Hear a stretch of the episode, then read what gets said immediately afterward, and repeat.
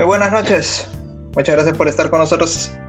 Hoy queremos hablarles acerca del perfil ideal que debería tener un negociador proveniente de Perú, si es que lo que quieres es indagar o adentrarse en los mercados internacionales. Hoy tendremos como tema al país de Suiza. Con nosotros va a estar esta noche Richard Ramírez.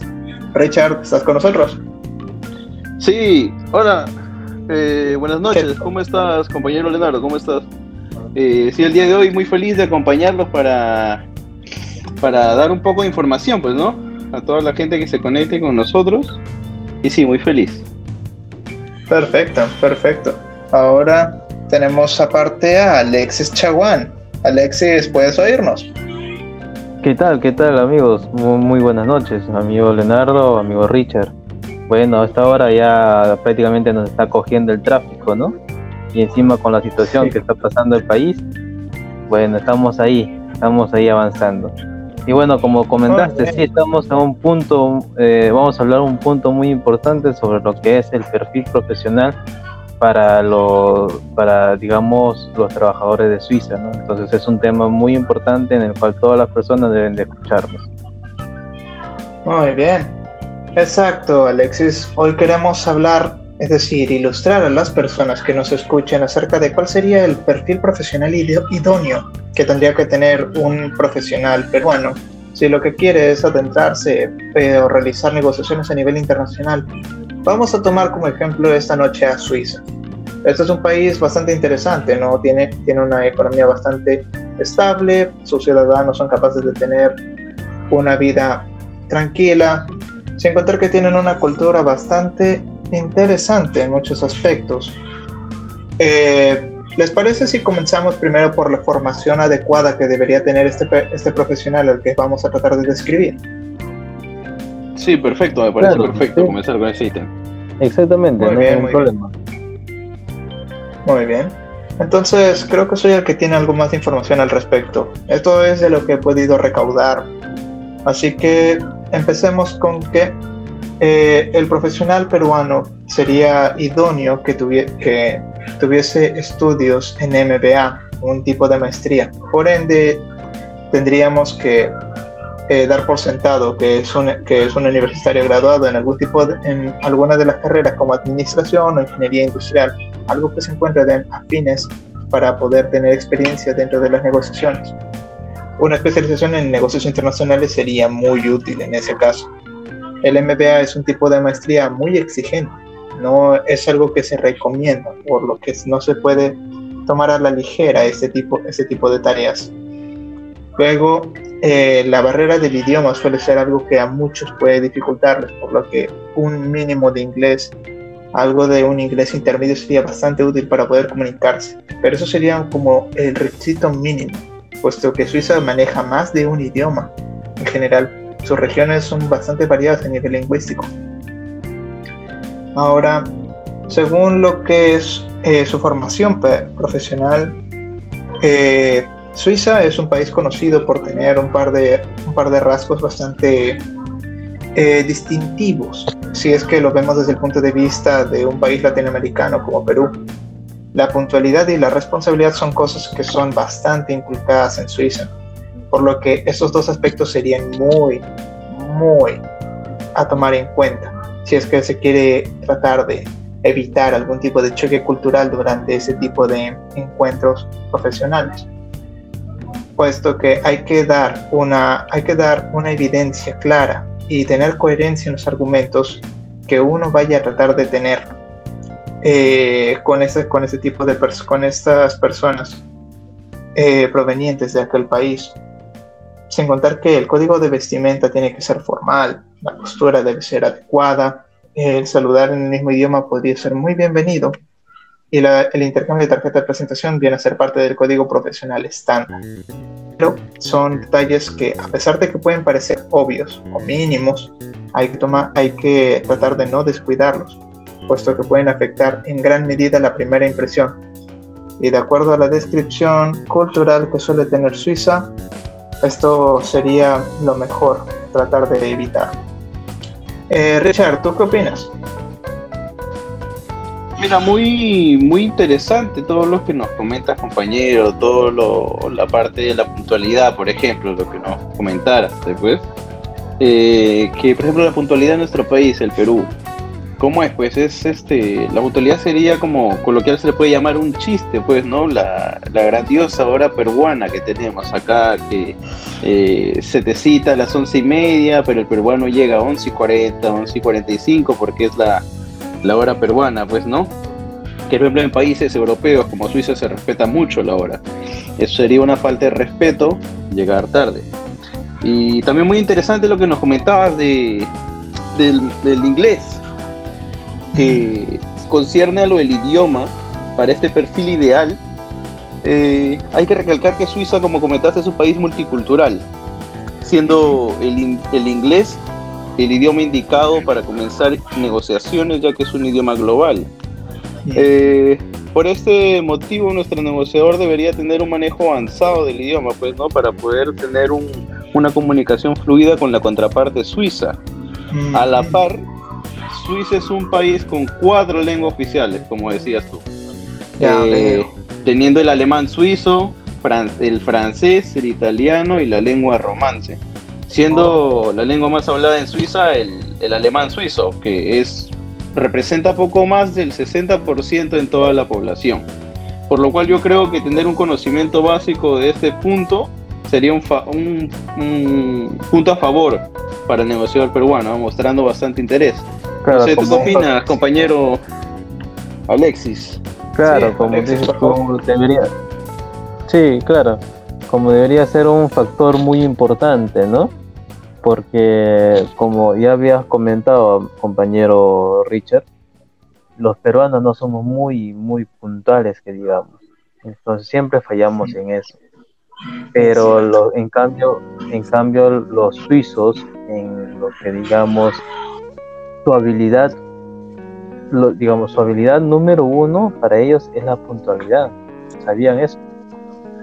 Entonces para ellos, para ellos la puntualidad es muy importante y, para ellos tienen que llegar por lo menos exagerando, exagerando, una hora antes de cada cita, entrega o pago que tienen que hacer.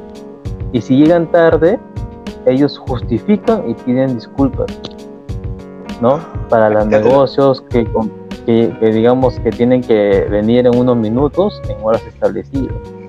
La mitad de los jefes de este país en esa clase de dedicación. Exactamente. Y aparte tenemos muchas otras habilidades que, nosotros no sabíamos, ¿no? Que a pesar de que, de que no lo, no lo, digamos, no lo planteamos, no lo, no lo ponemos en práctica, ¿no? Pero cuando uno se vaya a Suiza, está también otra habilidad que la formalidad. Por ejemplo, acá en el Perú, ¿no? Acá nosotros cuando saludamos no decimos, decimos buenas tardes, buenas noches o buenos días, señor, nada más. Pero allá utilizan tres tipos de formas de, digamos, de expresar o saludar a otras personas. Por ejemplo, tenemos en Italia se le dice signore o signora siendo mujer. En francés, en Francia se dice monsieur, monsieur o madame. Y en lo que es eh, digamos, en Suiza se le dice Mr. o Mister o Misters, ¿no? Entonces son diferentes tipos de, de jerga, como decir acá en Perú, ¿no? Diferente tipo de jerga en lo cual ellos utilizan allá. Ese es, ese es el segundo punto. Bueno, el tercer punto. Eh, si es que me permite hacer una aclaración aquí, sería más eh, una preferencia para tratar de adaptarse lo mejor que pueden de acuerdo a los idiomas que manejan. Exactamente. Mantener la formalidad que nos estás expresando, ¿cierto? Disculpa, puedes continuar. Sí, no te preocupes, no te preocupes. Claro, en esa parte tú estás, estás en toda la razón, ¿no? Como estaba comentando, también existe el tercer punto que es la documentación. Nosotros siempre eh, digamos, cuando vamos a una entrevista de trabajo, no siempre tenemos toda la información impresa, ¿no? A veces por, digamos, falta de trabajo o falta de tiempo o ya bueno, lo envían todo por, digamos ahora que es el internet, ¿no? Pero allá los, los suizos siguen con la, antigua modalidad en llevar detallado sus principales acciones que ellos han hecho en las empresas. Costumbres muy tradicionalistas. Exactamente, exactamente. Entonces haciendo haciendo referencia a algunos de los clientes más destacados, ¿no? Aparte de que, digamos, ellos utilizan o a ellos hacen detalles que ayuden a conocer, por ejemplo, los productos como las características, las características técnicas, las fotografías y pruebas de laboratorio, eso, ellos lo adjuntan en su documentación, en su, digamos, en su currículum vitae, ¿no? Ahora, en lo que es en, otras habilidades tenemos la comunicación verbal, como ya lo comentó nuestro compañero Richard, ¿no? En, las, en lo que es en la forma germánica, ¿no? En lo intelectual, ¿no? En otros, en otros temas. Después en la ah. cultura individualista, en la cultura individualista tienen prioridades como otras, los intereses propios tienen prioridad sobre cualquier otra consideración. Y después, después ya tenemos lo que es el último o la última habilidad que es el control de riesgo. ¿Qué quiere decir? Que a veces nosotros los peruanos no, no asumimos el riesgo, ¿no? Ellos, en cambio, eh, la cultura suiza rehacian al, riesgo. ¿Qué quiere decir? Que los suizos pedirán mucha información y tomarán precauciones antes de una decisión. o sea, digamos, ellos se llenan de información ¿no? Se llenan de toda la información para no tener problemas más adelante, para tomar una decisión. Ahora, en lo que es de las, de las funciones, ¿no? Es las mismas funciones que se realiza acá en el Perú, pero digamos, lo que allá, lo que allá realiza o hace es que primero planifica, dirige y evalúan las operaciones de los establecimientos comerciales Alexis, mira, así como así estamos avanzando bastante, pero creo que tenemos que tratar de aclarar un par de puntos antes de poder continuar con esto. Eh, retomaremos un poco lo de las funciones, ¿te parece en un momento? Ya, sí, sí. Por ejemplo, la experiencia profesional que este debería tener, puesto que si estamos hablando de un alguien que requiere preferiblemente una maestría de las más complicadas de conseguir que hay actualmente, una de las más renombradas como lo es el MBA, eh, no estamos hablando de una persona que apenas, está, comenzando. Requerimos de alguien que tenga por lo menos entre 3 a 5 años de experiencia dentro del rubro, preferiblemente dentro de su puesto como gerente, o si es que se tiene la posibilidad dentro de algún tipo de, dentro de algunos de los puestos asociados a, la a las intervenciones y negociaciones con otros países, puesto que tratar de tener este tipo de choque cultural puede resultar muy complicado para un, para un novicio. Tiene mucho de relación también con lo de los programas, las TICs que debería tener este perfil, ¿no? Que, que debería implementar este negociador, tal vez este, dar a conocer los planes y las estrategias que presenta, ¿no? con una información muy sobre y directa, como comentaba nuestro compañero, sin ambigüedades ni situlezas, todo esto muy acorde, como comentaba mi compañero Alexis, al estilo intelectual germánico. Ah. ¿En qué se basa esto? En la pureza de argumentos que expresados con un lenguaje rico, rico en detalles y sin emotividades. Hacer referencia también podría servir bastante este, a algunos de los clientes más destacados, pues, ¿no? Presentando material, mucho material serio, con muchos detalles para que ayuden a conocer mejor los, los productos que se tienen, pues, ¿no? Como las características técnicas, fotografías, entre otras. De esta manera, como comentaba mi, mi compañero Alexis, lo, la contraparte suiza, el negociador, podrá tener mucha información de la cual orientarse y poder tomar su decisión, ya que como comentaba nuestro compañero, los negociadores suizos son reacios al riesgo y toman muchas precauciones, pues, ¿no? Muy bien.